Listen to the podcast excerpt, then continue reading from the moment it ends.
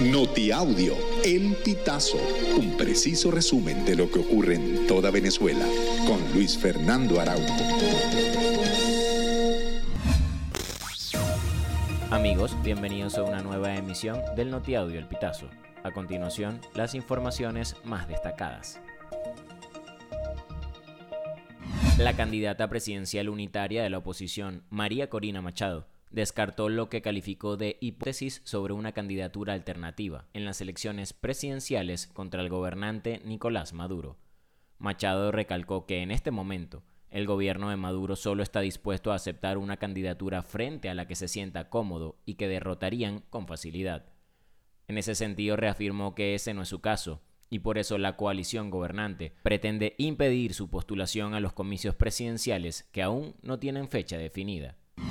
Nicolás Maduro informó que las autoridades se encuentran investigando lo ocurrido en el derrumbe en la mina Bulla Loca. Ahí hay que actuar, le he dicho al comandante estratégico operacional, general Hernández Lares, que proceda a liberar toda esa zona completamente y se proceda a un plan de recuperación, de reforestación, porque habían destruido completamente esa zona, que es una zona de un parque natural venezolano. La guerrilla Ejército de Liberación Nacional y el gobierno colombiano anunciaron este lunes en un comunicado conjunto que ambas partes retomarán el diálogo y confirmaron que el séptimo ciclo en Venezuela se realizará del 8 al 22 de abril. El comunicado de ambas delegaciones pone así fin al congelamiento que anunció el ELN el pasado 20 de febrero, tras informar que su contraparte ha cometido acciones violatorias a lo pactado en la mesa de conversaciones que llevan a cabo desde hace 15 meses.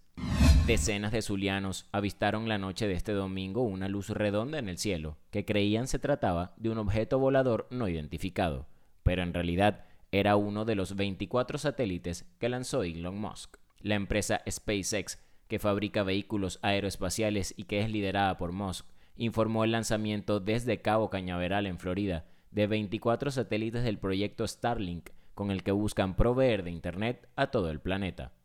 El gobernador del Zulia, Manuel Rosales, condenó las amenazas de grupos delincuenciales de atentar con granadas en escuelas e instituciones públicas del municipio La Cañada de Urdaneta.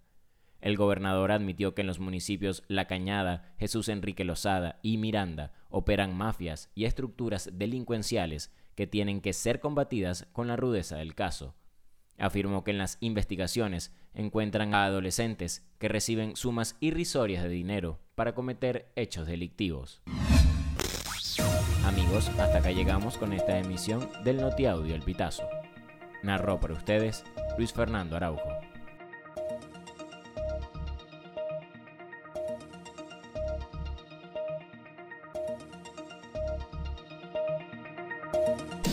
Estas informaciones puedes ampliarlas en nuestra página web elpitazo.net. También recibimos tus denuncias vía SMS o WhatsApp a través del 0414-230-2934.